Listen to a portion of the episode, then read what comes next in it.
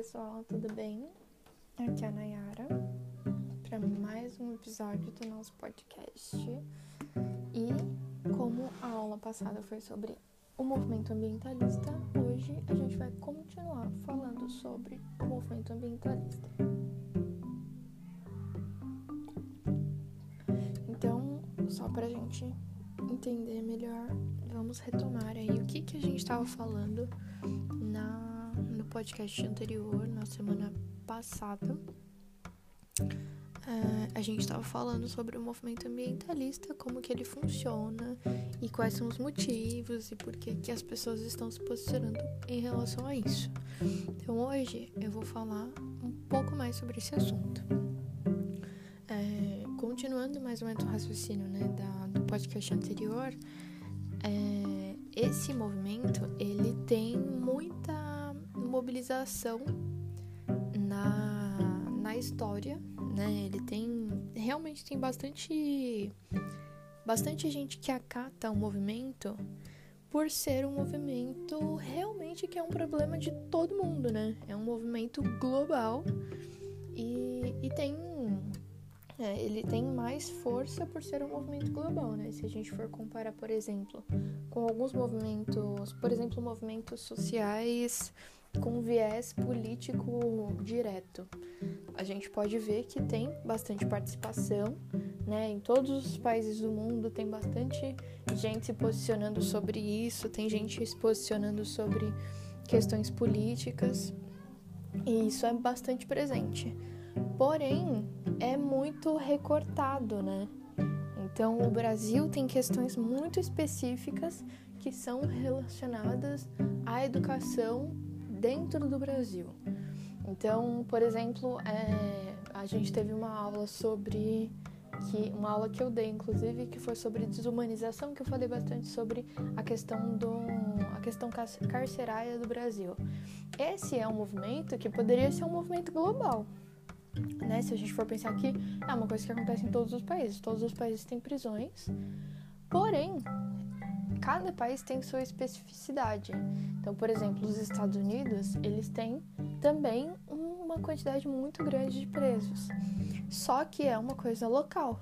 E aí, geralmente, nesses casos, não existe uma organização mundial que, que, que trate sobre isso, né? Então, por exemplo, a ONU vai falar sobre a promoção da paz, diminuição da violência e vai ser bem abrangente. Só que não vai colocar um tópico específico que todos têm que tratar. E eu não estou falando também que a ONU está falando que a gente tem que é, tomar medidas específicas sobre o meio ambiente, mas é uma coisa que dá para ver que ela é acatada de uma maneira mais global. Então, é um dos maiores movimentos sociais que existem pelo fato de ser um problema de todo mundo, né? E é uma coisa que não depende só de um país. Então, por exemplo, se tem a questão do, das prisões. Se a gente for pensar em movimentos políticos, tem muitos países que estão muito bem, estão muito bem obrigada sobre várias questões políticas e que não faz sentido, então, adentrar nesse tópico. E aí Claro, existem países que também vão muito bem com a questão ambiental, só que eles por si só não se garantem. Então não é uma coisa que só aquele país pode fazer e que vai, eles vão conseguir manter ali o estado onde eles estão e vai manter aquele lugar e vai ficar tudo bem, porque se a Terra, se o restante da Terra, né, ao redor deles, estiver indo mal, eles vão também é, acabar ficando sendo afetados, né? Então a gente tem o problema do derretimento das geleiras pelo aquecimento global.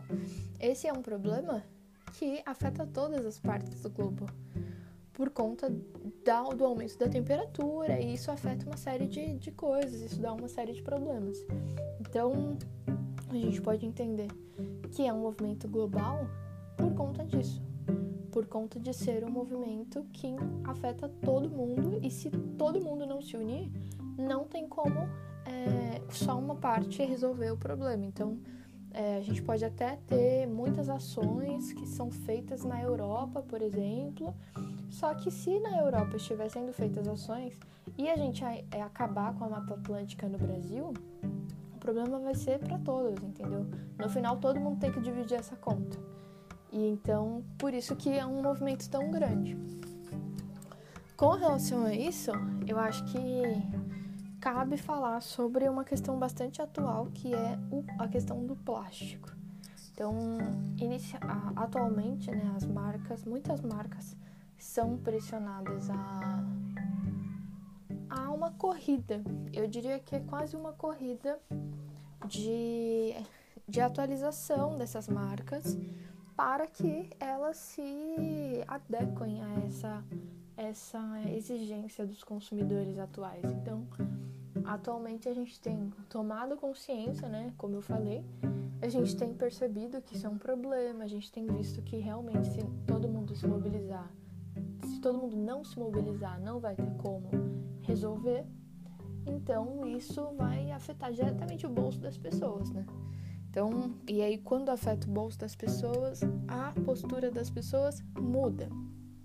Então, com esses consumidores que são mais exigentes, as marcas estão tentando, estão tendo, na verdade, que se adequar, porque não é um processo tão difícil assim, é um processo que está em, em andamento e elas estão tentando se adequar para atender essa demanda.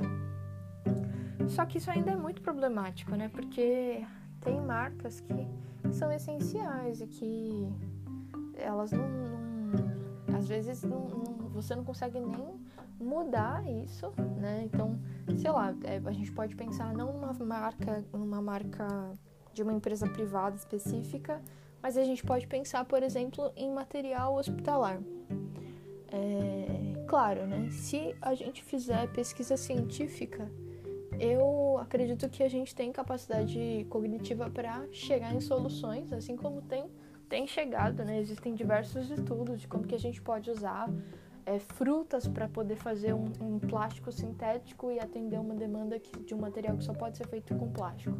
Então, é, precisa ser feito um investimento, na verdade, né, de pesquisa em cima disso, para que se adeque cada vez mais. Só que é, com a pressão dos consumidores, conforme eu estava falando, essas marcas já têm que correr atrás disso. Então elas têm que é, dar um jeito de conseguir fazer essa atualização dos produtos para que os produtos sejam é, sejam recicláveis, sejam ecológicos.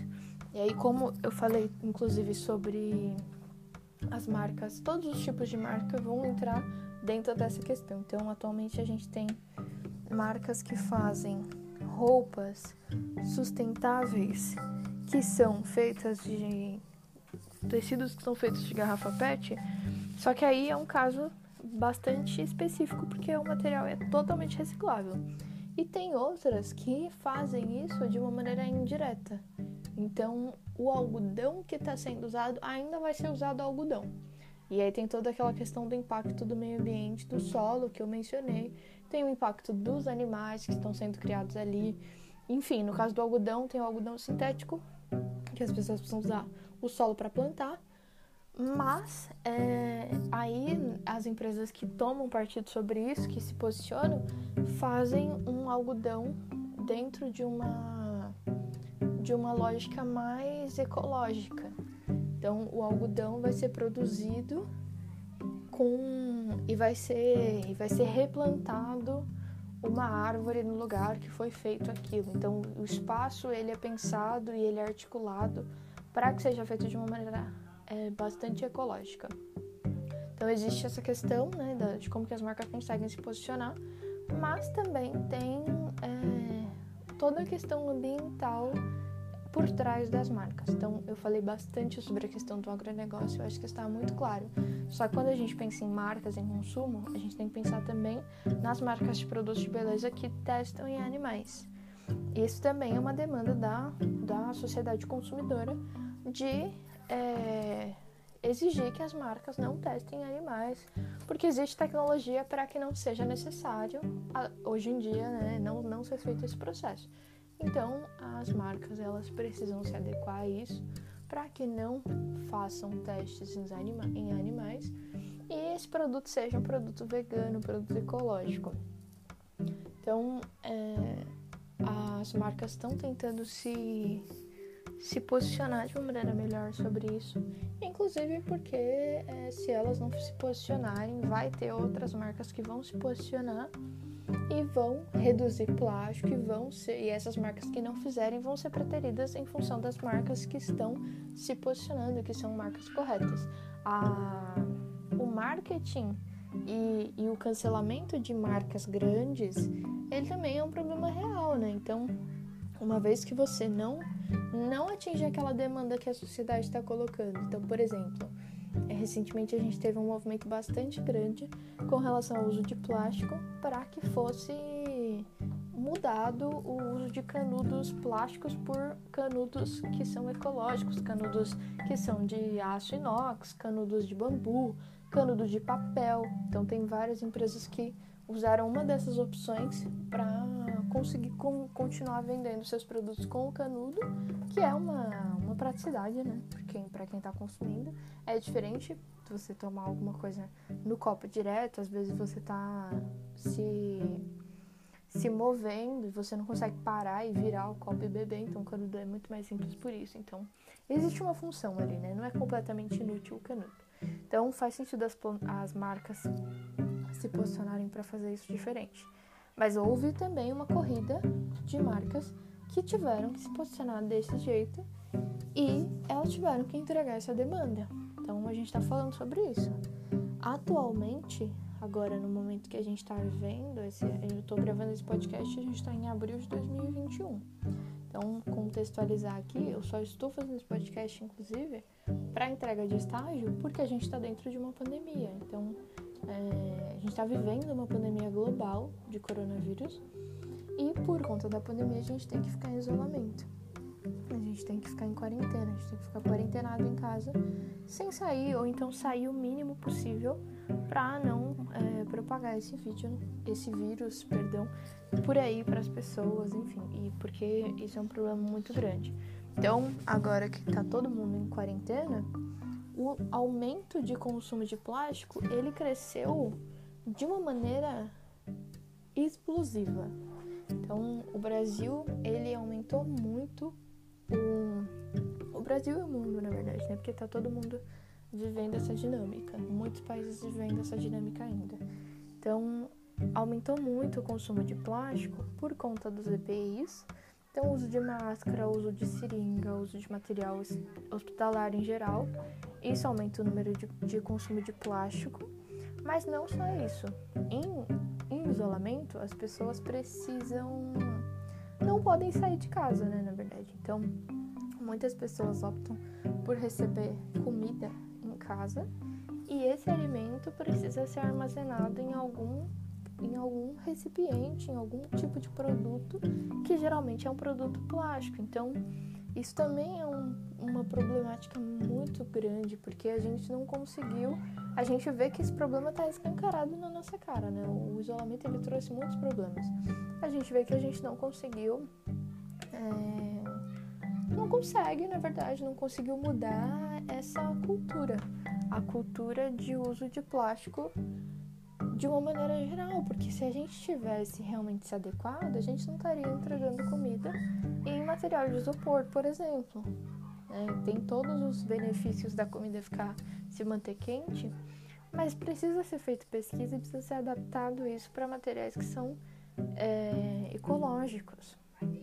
Então, é, isso, isso é uma coisa que escancara aí, que é muito claro, né? Que a gente não sabe, a gente não tem consciência completa de como fazer isso. E os pequenos produtores, os pequenos é, vendedores, menos ainda, né? Se eu tô, eu tô falando de uma questão aqui que as grandes marcas precisam se posicionar. E claro que os pequenos produtores também entram na onda, porque isso acaba virando uma cultura. Porém, ainda não é a opção mais barata, né? A opção mais simples é você não investir em algo diferente. Então, isso ainda é um problema bastante grande. Outro tópico que eu queria colocar aqui são os produtos que vieram para substituir outros ou produtos que têm sido dados como melhores, produtos que são os novos queridos por conta de serem ecológicos. Eu acho que um grande protagonista aí dessa, dessa linha de produtos que são ecológicos é o coletor menstrual, Mas também tem o canudo, né, que eu, que eu mencionei antes, o canudo de metal, o canudo de bambu, de, de papel. Ele também é ele é, também é bastante comentado aí nessa nessa lista de produtos que são novos, te, teoricamente novos, né, que estão no mercado tem pouco tempo e que são ganharam espaço aí realmente na no consumo da sociedade. Então tem muita gente usando.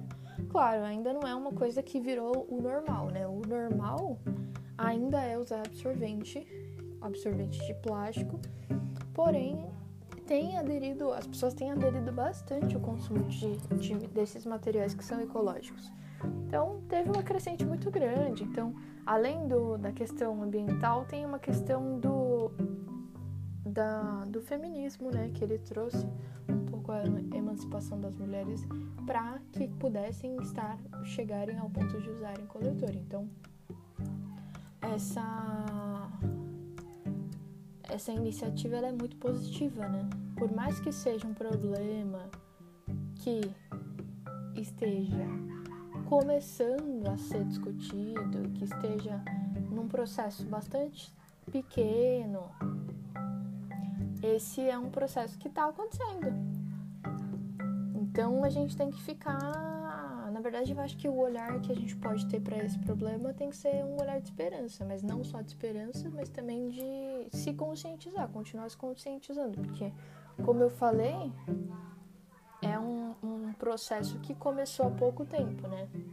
Então, esses produtos sustentáveis, eles estão sendo incluídos aí na, na nossa cultura, mas ainda não é uma coisa, a coisa mais normal do mundo a gente conseguir usar esses produtos. Ou ter no imaginário popular ainda não é uma realidade. Então acho que isso leva tempo, mas é um processo bastante positivo a gente já tá caminhando para isso, porque a gente poderia estar tá, é, num processo ainda mais devagar, ou então num estado que está ainda muito, muito tardio, por exemplo. Então é uma coisa que está tá sendo vista, sabe?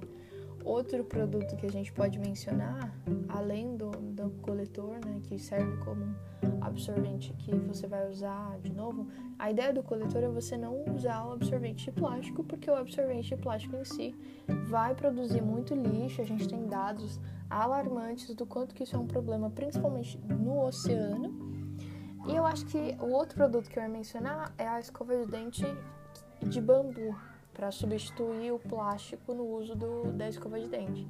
escova de dente de bambu não vai demorar tanto tempo para se, se decompor na, na natureza quanto a escova de plástico. Então, é, assim como os canudos, acho que isso é muito uma questão do, do meio ambiente do, com relação ao, ao oceano. Mas, assim como né, o, o coletor, o, a escova de dentes e o canudo, o que eles têm em comum é que eles são feitos de plástico. Então, essa, esse uso de plástico ele é um dado muito grande, muito, muito, uma questão muito problemática. Então, esses produtos todos que estão sendo usados agora, eles são uma, uma solução para a diminuição de plásticos no oceano. E os plásticos no oceano são um problema muito grande, muito grande, porque isso influencia diretamente na vida marinha e influencia diretamente na nossa saúde, porque a gente se alimenta de é, animais marinhos. Então, é, tem um documentário muito legal que fala sobre isso, né, para quem quiser se aprofundar no assunto que é o documentário Oceanos de Plástico. É um documentário sensacional que vai falar sobre como que tá essa crescente, como que as pessoas estão tratando, todos os problemas que causam nos animais. Então, a questão do microplástico, da micropartícula de plástico, que você não consegue eliminar diretamente, porque uma vez que o processo de decomposição do plástico ele é muito complexo. Então, uma vez que ele cai no oceano, ele pode não ser é, ele pode não ser engolido de maneira completa por um animal. Então, se você jogou um copo, por exemplo, um copo de plástico, ele pode não ser engolido totalmente por uma tartaruga, mas ele pode ser despedaçado E essas micropartículas de plástico podem ser engolidas por um peixe de maneira não proposital, ou até se o peixe achar que aquilo é um alimento. E essas micropartículas, elas vão depois parar no nosso prato, parar no nosso prato, porque a gente vai se alimentar desse peixe. E aí é que está o problema, porque essa, esse material no corpo humano é extremamente nocivo. Para os animais, né, nem se fala. Só que isso volta para a gente, então é um tiro no pé. Então, assim, esse é um problema muito grande, é um problema que se estende para muitos âmbitos e é um problema que a gente tem que resolver para ontem, né? Só que para isso necessita políticas públicas, necessita consciência das pessoas, né, de cada um que tá, que precisa se posicionar sobre isso. E precisa de ação, né? Precisa de, para além de tomada de consciência, precisa de ação e precisa ser feito para ontem mesmo, porque o planeta ele não vai ficar esperando a gente. Então é isso, gente. Ah, o podcast agora sobre o movimento ambientalista, essa questão ambiental, foi isso. E aguardo vocês no próximo podcast.